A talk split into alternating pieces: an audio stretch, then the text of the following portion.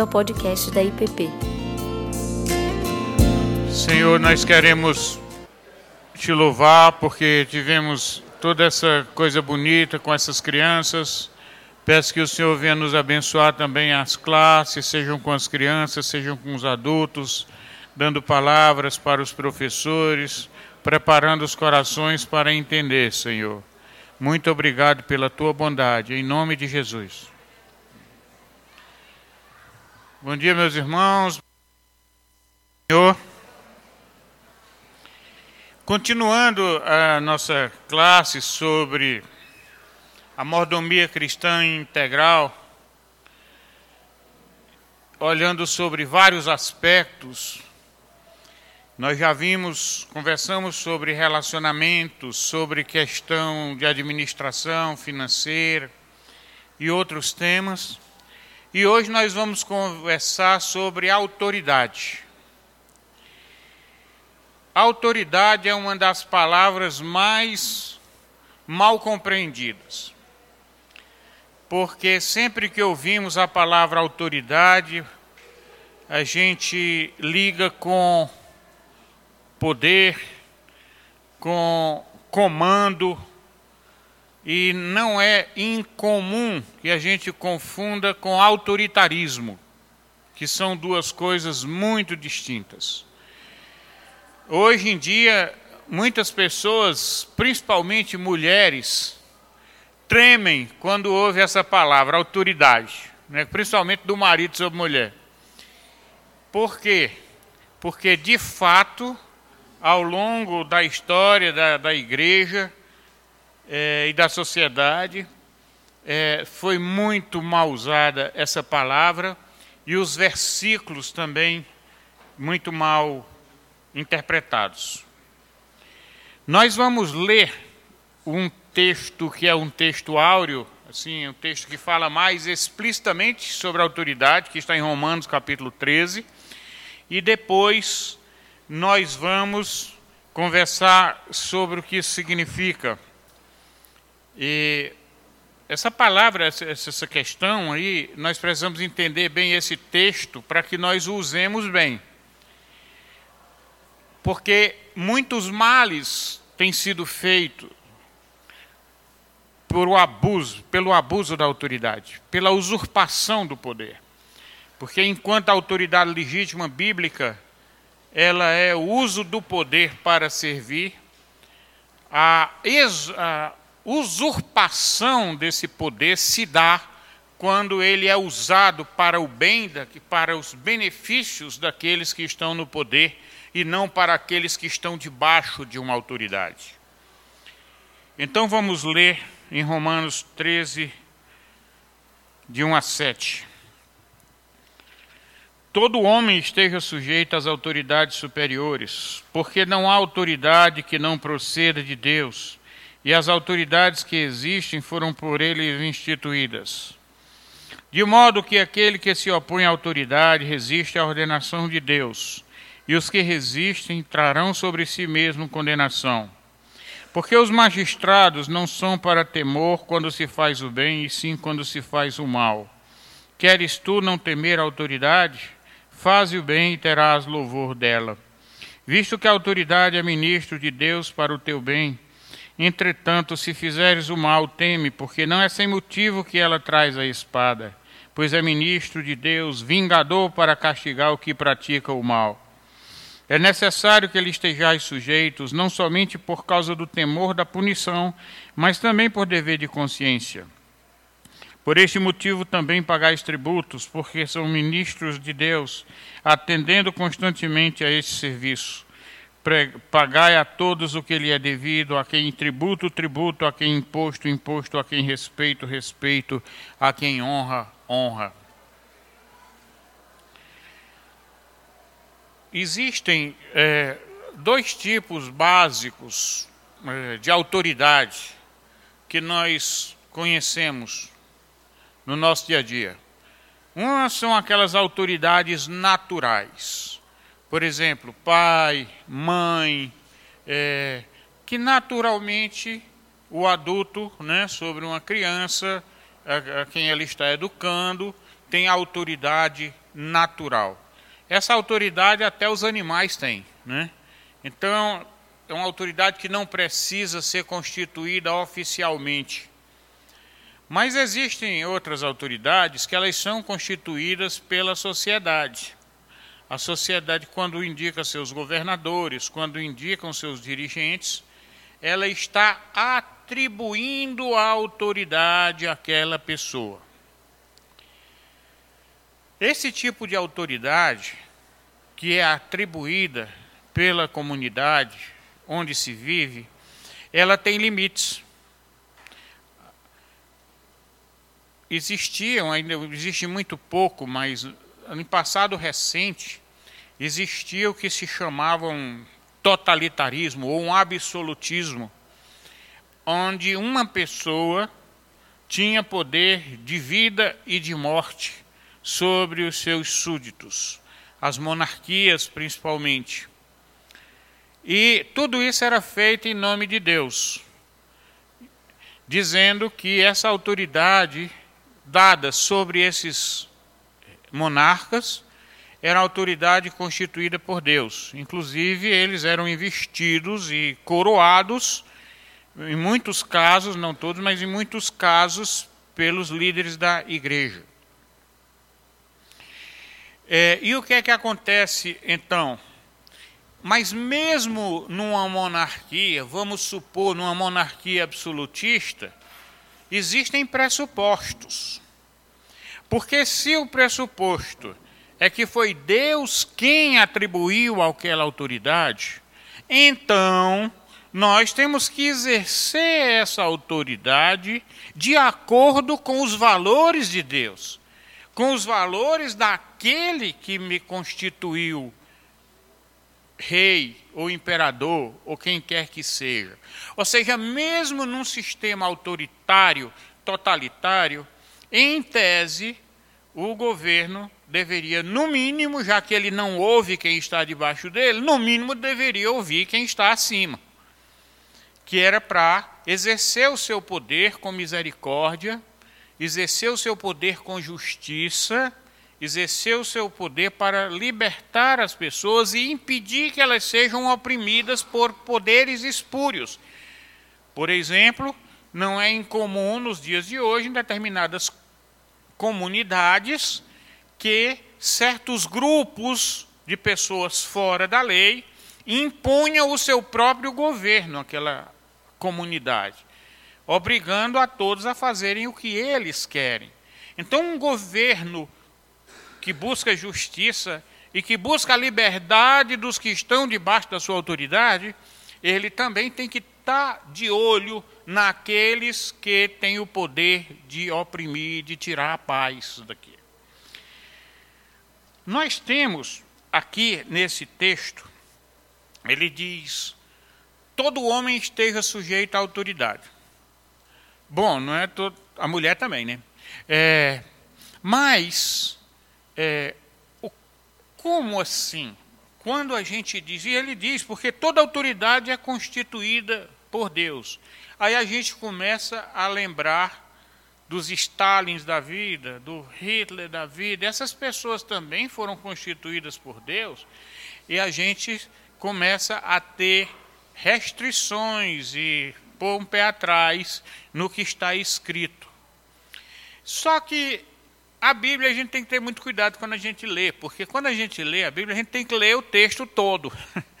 e a gente tem que ler também dentro de, do contexto da Bíblia de um autor. Por exemplo, se é, Paulo tivesse escrito só esses quatro primeiros versículos e não tivesse escrito mais nada, né? todo mundo iria dizer que Paulo não estava bem da cabeça. Mas ele escreveu o texto completo e ainda completa o sentido em outras epístolas que ele escreveu.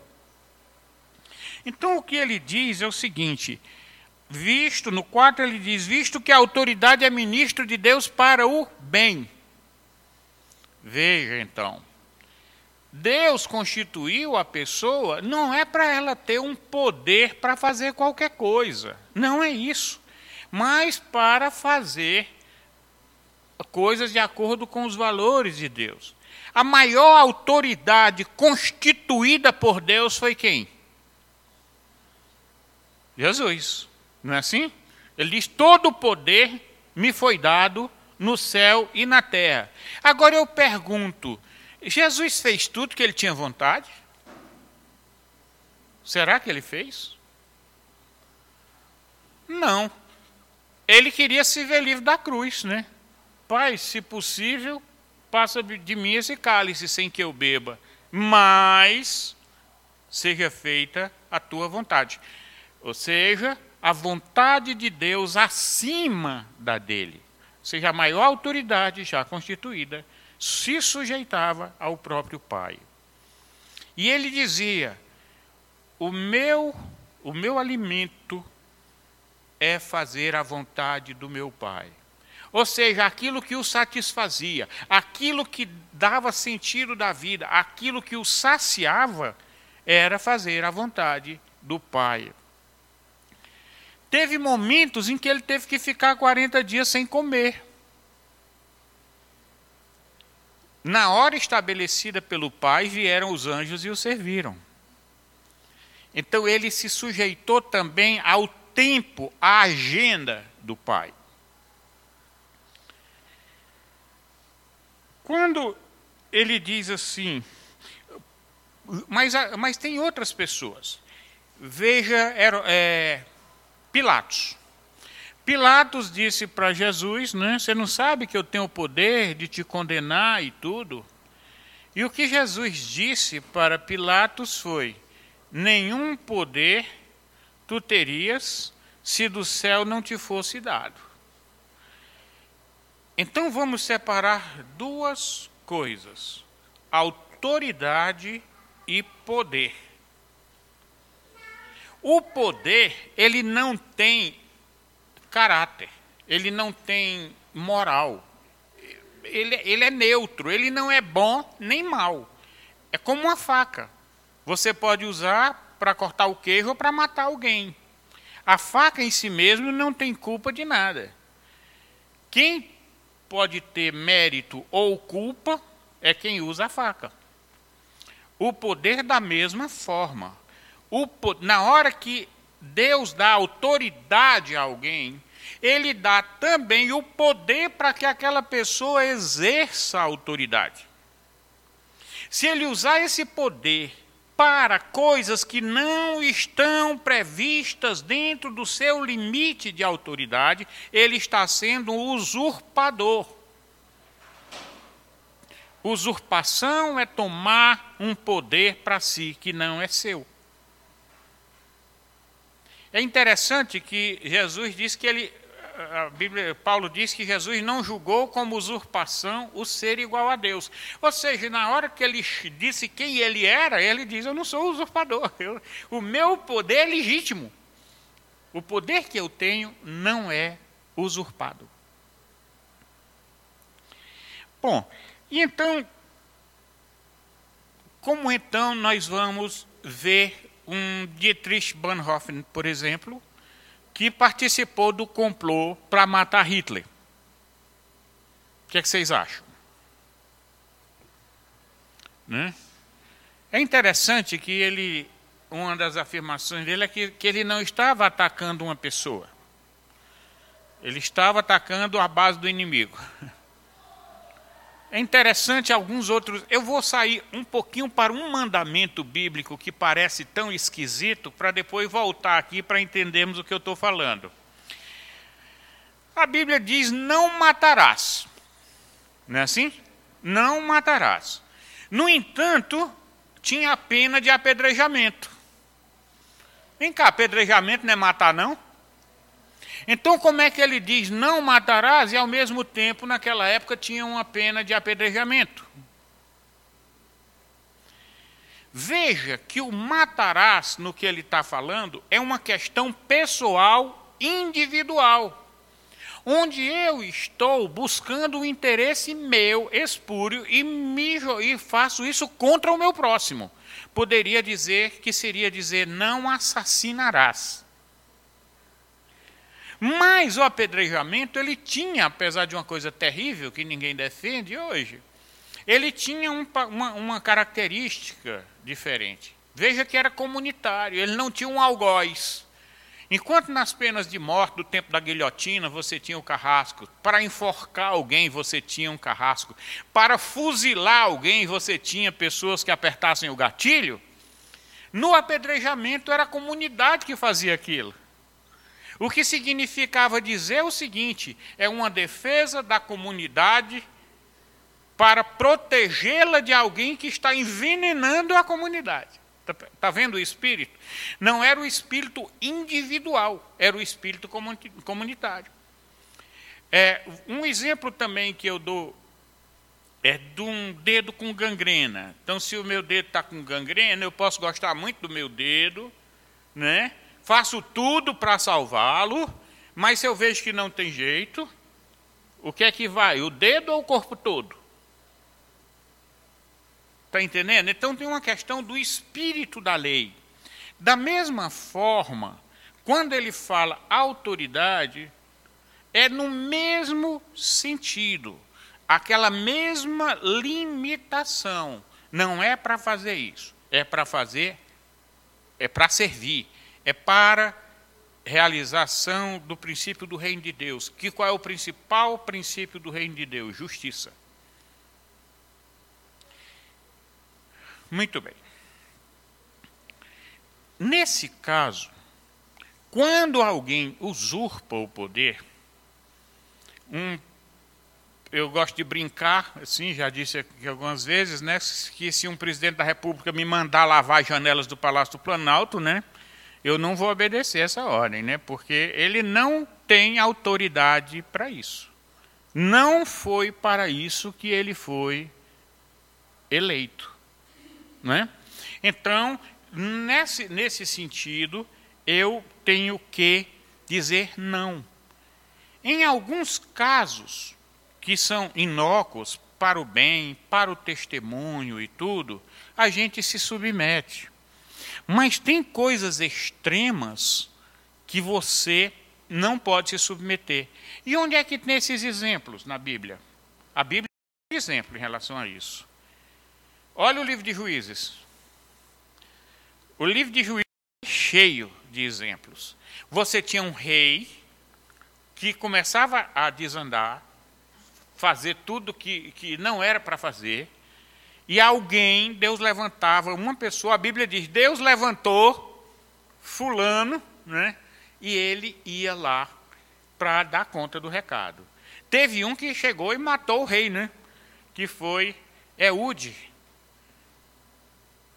foi lá com a espada e matou o rei.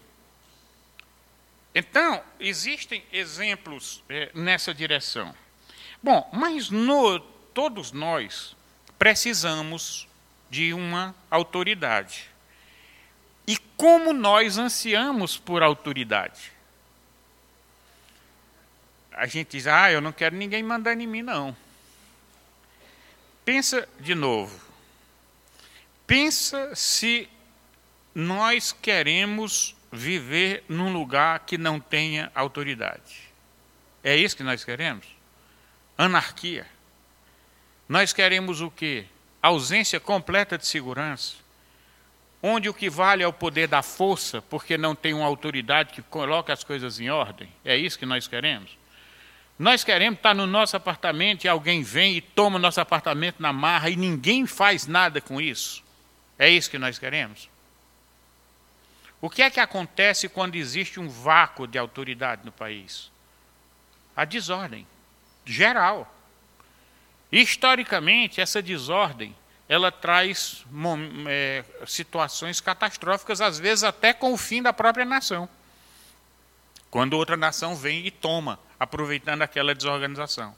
Então, todos nós precisamos de autoridade. E quando eu digo ansiamos por autoridade, eu já coloco no outro patamar nós queremos paz. E como é que nós, como é que a autoridade pode trazer paz? Quando ela estabelece a justiça e a verdade. Por quê? Porque nós sabemos que podemos andar tranquilos, nós sabemos que aquela pessoa que está no poder não, estão, não está fazendo mau uso dos recursos que ela recebe. Nós sabemos que os impostos são usados para a justiça social, para atender pobre, para a educação. E quem é que não quer isso?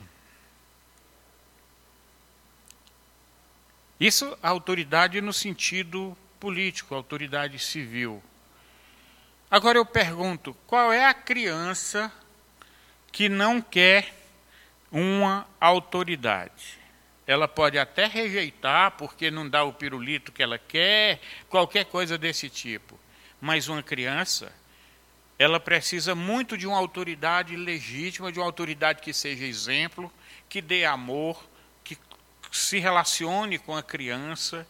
Quem, qual é a criança que não quer isso? Que coisa mais terrível para uma criança é, é, bem assistida é perder um pai ou uma mãe. Para ela é terrível, porque aquilo dali é uma referência, é um, um esteio, é uma segurança. Quando nós vamos crescendo, a gente pensa que a gente vai dispensando a autoridade, isso é um engano, isso não é verdade. E agora eu vou falar daquela mais temida autoridade por parte das mulheres, né? Maridos, é, mulheres, obedecei aos vossos maridos, né? Olha aí, bíblico, isso daí, então tá valendo. Novamente, voltemos para a questão do texto e ler o texto até o fim, e não ler só um pedacinho do texto, né? Porque enquanto ali tem três ou quatro versículos dizendo em Efésios, é, mulheres, sede submissa aos vossos maridos, aí tem vários versículos mais que diz assim, maridos, amai as vossas mulheres como Cristo amou a igreja. Aí, aí pega, não é? Como é que Cristo amou a igreja? a si mesmo se entregou por ela.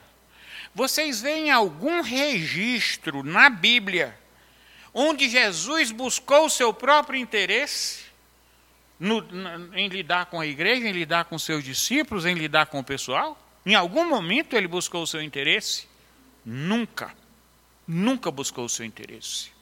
Ele sempre usou a sua autoridade para fazer com que as pessoas crescessem, com que as pessoas fossem livres.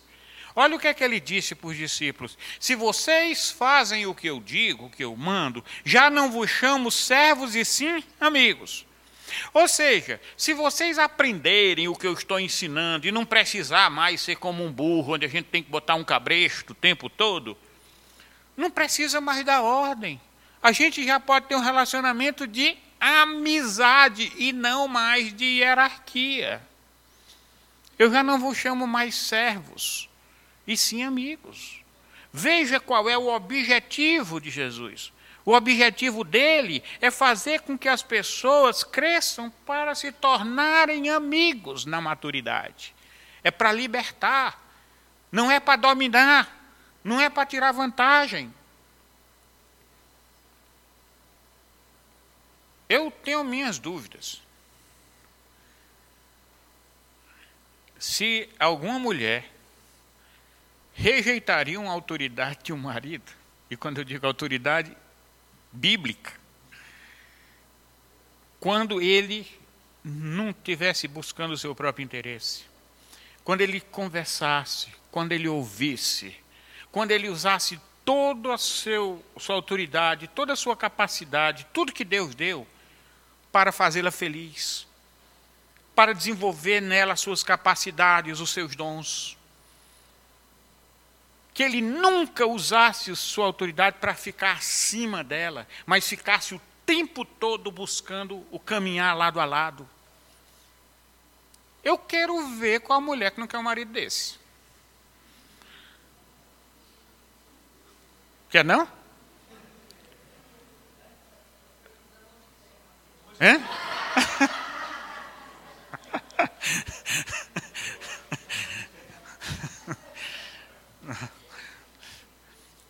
Mas é, é interessante quando a autoridade ela é bem exercida, de uma forma cristã, de serviço, porque nós vemos dizendo desde o começo que mordomia cristã integral implica serviço, implica aquele que tem autoridade servir ao que está debaixo da autoridade, como Jesus lavou os pés dos discípulos. É todo o princípio é esse. Quando essa autoridade é bem exercida, como parece que ela nem aparece.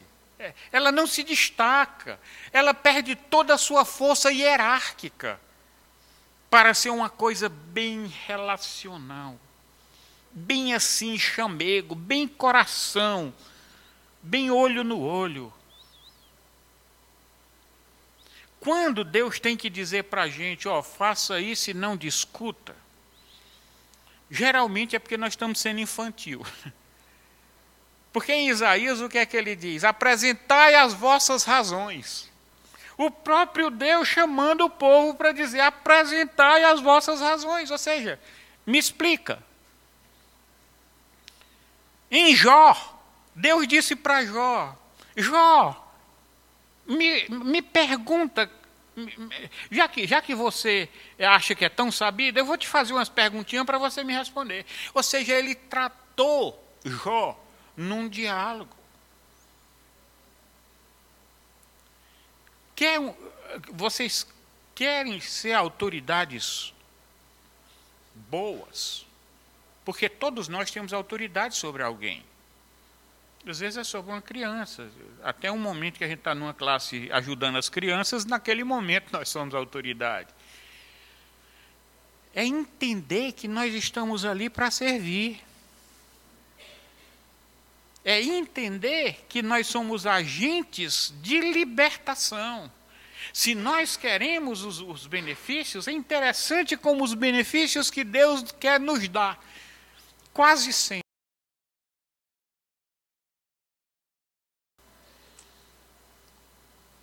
É dádiva, é tudo é graça. Recebeu uma boa educação? Teve alguém por trás disso. Você não deu a você mesmo a educação. Você recebeu. Você é inteligente? Essa inteligência veio de genética. Não foi você que pegou sozinho. Paulo diz na carta dele, ele diz: O que é que vocês têm que vocês não receberam? Tudo que nós temos, nós recebemos. Tudo é graça de Deus. Vem através de muitas mãos, graças a Deus. Nós devemos a nossa vida a muitas pessoas. Nós temos que entender que, do jeito que muitas pessoas nos serviram, nós temos que ser uma das muitas pessoas que servem ao próximo. Essa é a lógica do reino de Deus. A lógica do reino de Deus é um corpo composto de pessoas que se ajudam e que se completam. A lógica do diabo é a solidão. A lógica do diabo é o domínio, é a escravidão. Porque quem domina e quem escraviza acaba sendo escravo da sua própria situação. Pode pegar o chefão do crime e pergunta se ele é livre. Pergunta se ele consegue sair dali. Ele não consegue, ele caiu na sua própria armadilha. Quem escraviza se torna escravo. Quer ser livre? dê liberdade. Quer ser livre? Use a sua liberdade para servir, porque ninguém vai atrás de alguém que está desarmado. Porque ele não representa uma ameaça. Se eu trato as pessoas desarmadas sem ficar competindo com elas, ninguém tem medo de mim. Por quê? Eu sou inofensivo. Quando um cara é muito bom de futebol e quer, pode marcar o gol, todo mundo marca, dá canelada, não é isso? Mas quando o cara é ruim de futebol, como eu, o cara diz assim: pode deixar, ele é marcado pela natureza. Não é? Não, é? não precisa se preocupar com ele, ele é inofensivo. Não é? Ninguém vai atrás. Quando, agora, quando você se arvora de ter o poder, de ter direitos, naquela hora você representa uma ameaça. Aí o marido tem medo da mulher, aí a mulher tem medo do marido, né? Porque ele não confia. Porque se o outro puder, tira proveito, tira vantagem. Desarmar é a melhor maneira. Porque quando a gente derruba os muros, as pessoas também derrubam seus muros. E aí você é livre para entrar na vida das pessoas, as pessoas são livres para entrar na tua vida. É claro que a Bíblia diz que tem aqueles que são realmente usurpadores e que tentam usufruir, se aproveitar da sua situação de defesa fraca. Por isso que Jesus disse: olha, sejam prudentes como as serpentes, simples como as pombas, né, mas prudentes como as serpentes. Então, Paulo, numa hora, quando ele fala dos Gálatas, ele dá conselho deles se rebelarem contra aqueles que são autoritários e que querem tirar a liberdade. Mas quando chega em Romanos, ele vai falar das pessoas que, por ignorância, querem nos impor certos limites, e ele diz: se sujeite, por amor ao seu irmão, para que ele não se escandalize. Por exemplo, não coma.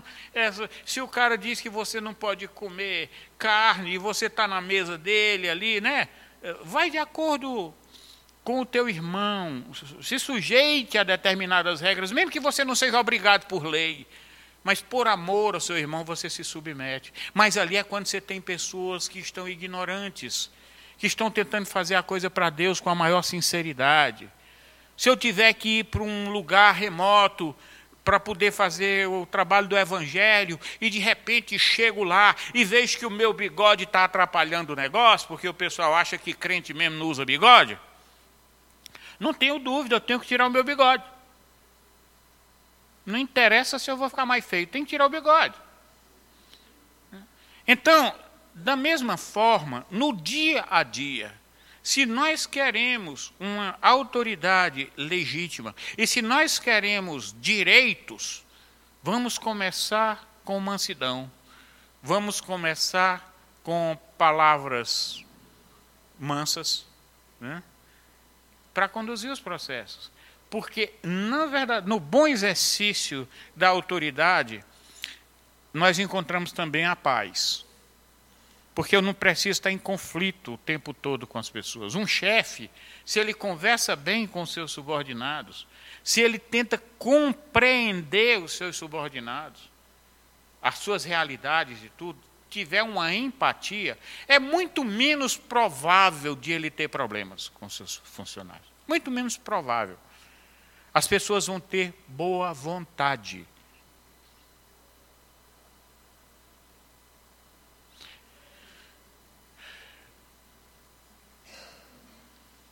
nós temos, a sociedade tem que ter anticorpos contra os autoritários. Daí por Deus levanta certos profetas, né? Ele levanta profetas para botar o dedo no nariz do rei, como foi o caso de Natã, né? Chegou lá para Davi e disse o que precisava ser dito. Então, isso não é ir contra a autoridade. E Davi era um ungido de Deus. Daniel foi e falou o que tinha que dizer para Nabucodonosor. Não é que ele estava contra o rei. Ser duro, dizer a verdade que precisa ser dita, não é rebeldia. Não é rebeldia. Se você chega e diz com do jeito que tem que ser dito, sem afrontar, sem desrespeitar, mas você diz a verdade que precisa ser dita. Não para simplesmente acusar, mas para ajudar a pessoa. A profecia, ela exorta, consola e edifica. Então, ela serve tanto para exortar, quer dizer, no sentido se desvie do mal, como para consolar a pessoa. Mas às vezes a gente usa profecia de uma forma que não é bíblica, que é para adivinhar futuro. Não. Se precisar ver o futuro com a intenção, e Deus quiser com aquilo, é edificar, exortar e consolar, tudo bem, mas isso como um instrumento. Adivinhar futuro não é, não é profecia. Ver futuro é um instrumento da profecia que pode ser usado eventualmente, mas não é a própria profecia. Então, a autoridade ela precisa de profetas. Por que ela precisa? Ela está lá em cima e às vezes ela não consegue ver com clareza, porque ela, ela, ela, o poder, num certo sentido, joga uma névoa nos olhos. Então é preciso você ter pessoas que te falem, pessoas que cheguem juntas, pessoas que têm o olho no teu quintal. Na minha vida, eu considero, por exemplo, o conselho da igreja como uma bênção enorme, porque eu tenho um bocado de gente que me ama que tem o olho no meu quintal. Ou seja, eu me sinto protegido, porque no dia que eu fizer uma besteira, vai ter gente para chegar junto e dizer: você pisou na bola. E isso me protege do pecado. Eu não tenho que ter medo de pessoas que cheguem e me falem. Então a autoridade não tem que ter medo de pessoas que cheguem para dizer a verdade para ela. A verdadeira autoridade se cerca de pessoas sábias, quando é autoridade política e tal. Mas ele precisa ouvir. Qualquer um, um professor precisa ouvir a voz das crianças, precisa ouvir a voz dos, dos pais. Um governador precisa ouvir a, a voz do povo. Não de puxa-sacos. Porque se tiver, não tiver cuidado, quem tem poder na mão só se cerca de puxa-saco, porque o puxa-saco ele vai igual a, a abelha no mel, assim, em cima das autoridades. Mas os que são realmente é, profetas, eles só se aproximam quando precisam. Precisa dizer alguma coisa. Nós temos uma autoridade máxima, e essa autoridade é Deus general me der uma ordem, o capitão não pode mudar, o major não pode mudar. Um soldado que recebeu uma ordem do major, ele tem que esquecer essa ordem se o general chegar e, e passar por cima. Então nós temos que entender que a nossa submissão, ela é primeiro a Deus. Quando os discípulos foram chamados diante da autoridade porque estava pregando o evangelho, não era para pregar. O que foi dito? Julgai vós mesmos o que é que é lícito, se obedecer a Deus ou aos homens. A quem vamos obedecer? A autoridade máxima. E nós só seremos autoridades legítimas se a autoridade que nós estivermos exercendo tiver o mesmo espírito da autoridade máxima. For filha da autoridade máxima. Senão ela é bastarda e usurpadora. E opressora. Porque a verdadeira autoridade trabalha para a liberdade dos que estão debaixo dela. E não para a opressão. O mau uso da liberdade oprime.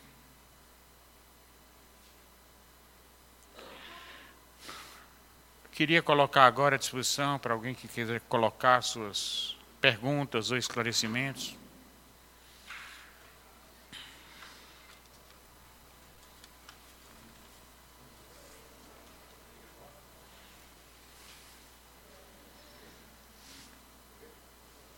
Até agora não.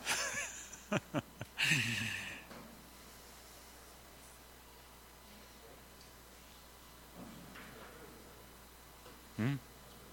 Pode.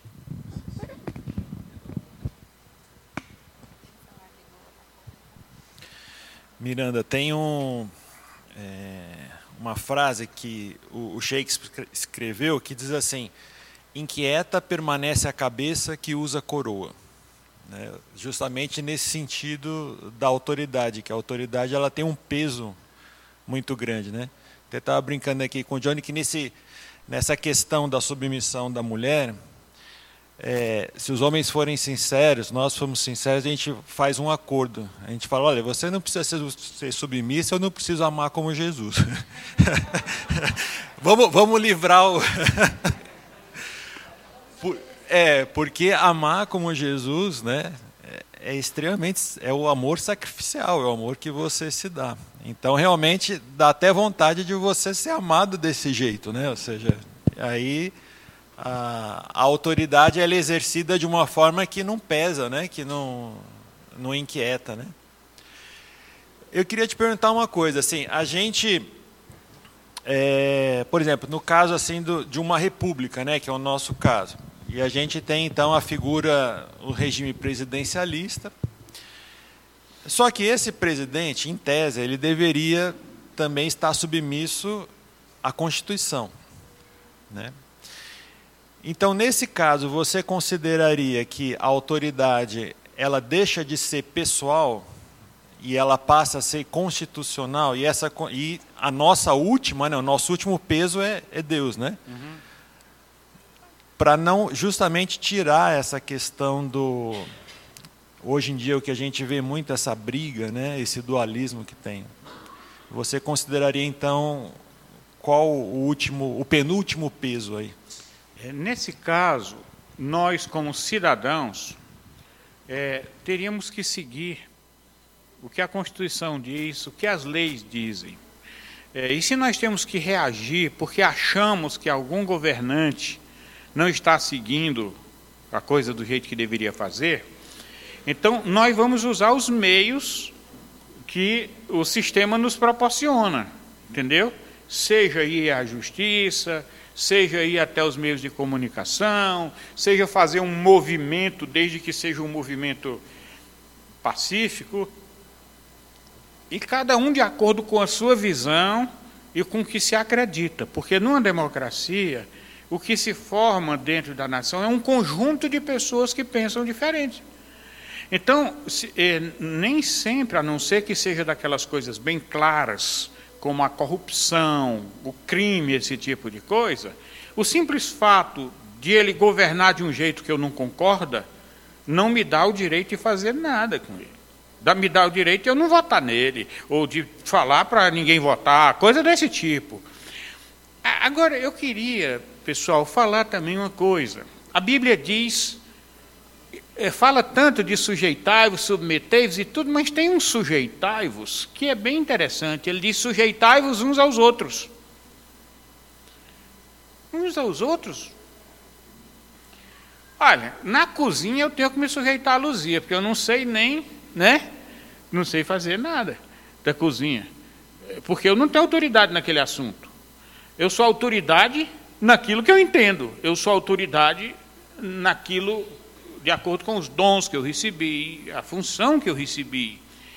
Uh, tem horas que um pai tem que se sujeitar ao filho. Em que sentido? O filho está precisando dele naquele momento e ele abre mão daquilo que ele está fazendo, que ele gostaria de continuar fazendo, assistindo o jogo de futebol, coisa desse tipo, para dar atenção ao seu filho. Nessa hora ele se submete ao filho. Então, está percebendo? Essa autoridade, Deus, ele permeou de maneira que todos, em algum momento, não é, precisam ser ouvidos e atendidos. E outros têm que atender. Eu, eu não interessa se eu sou o general e o dentista ali é só um capitão. Na hora que ele está sentado na cadeira do dentista, quem manda é o capitão, porque o assunto ali o general não entende de nada. E assim por diante.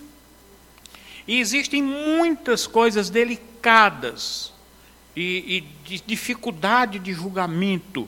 Por exemplo, um rei tem que decidir num determinado momento de fazer coisas ou não, ou mesmo um presidente da República, que teoricamente, em condições normais, não seria correto. Mas naquele momento específico, ele tem que escolher entre perder os anéis ou perder os dedos. Tem que ver o que é pior. E tem situações dificílimas. E então é muito fácil, por isso que a gente tem que ter muito cuidado quando a gente ouve acusações, porque quando a gente ouve acusações, a gente está vendo apenas uma janelinha da história, a gente não está vendo a história inteira. A gente não está vendo o contexto, a gente não está vendo razões. Então é muito perigoso fazer julgamento de atitudes, principalmente de pessoas que estão lá no poder. Eu digo isso pelo seguinte: eu vi muita dessa situação.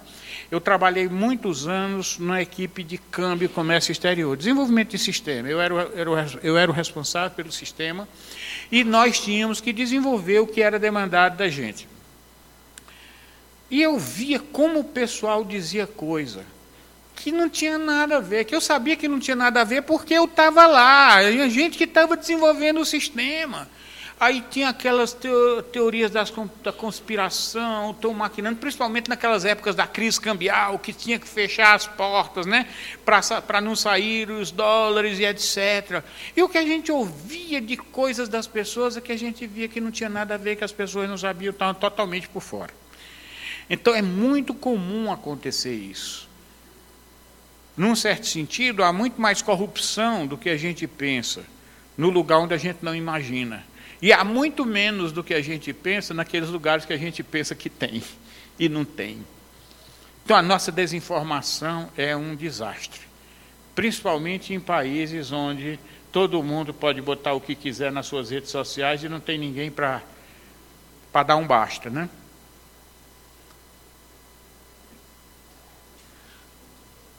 Mais alguma coisa? Então vamos orar, pedir que Deus nos abençoe e nos ajude a fazer bom uso do poder que Ele nos deu. Muito obrigado, Pai, porque a cada um de nós o Senhor deu alguma atribuição, deu algum poder. E eu peço que o Senhor nos dê zelo, cuidado, para fazer bem feito essas coisas.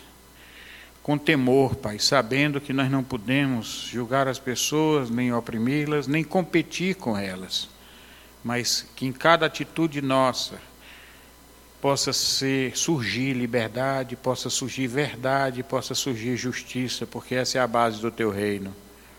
Guarda-nos, Pai, da opressão, guarda-nos da mentira, guarda-nos da escravidão. Em nome de Jesus, Senhor. Amém.